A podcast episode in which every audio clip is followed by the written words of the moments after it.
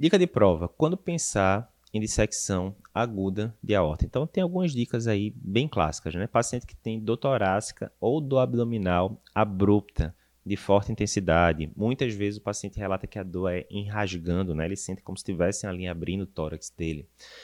Uma dor acompanhada de choque, né? O paciente começou com dor torácica, quando você vai ver rapidamente já está hipotenso, estranho. Pode ser outras coisas, lógico, TEP, infarto, mas sempre pensar em dissecção de aorta.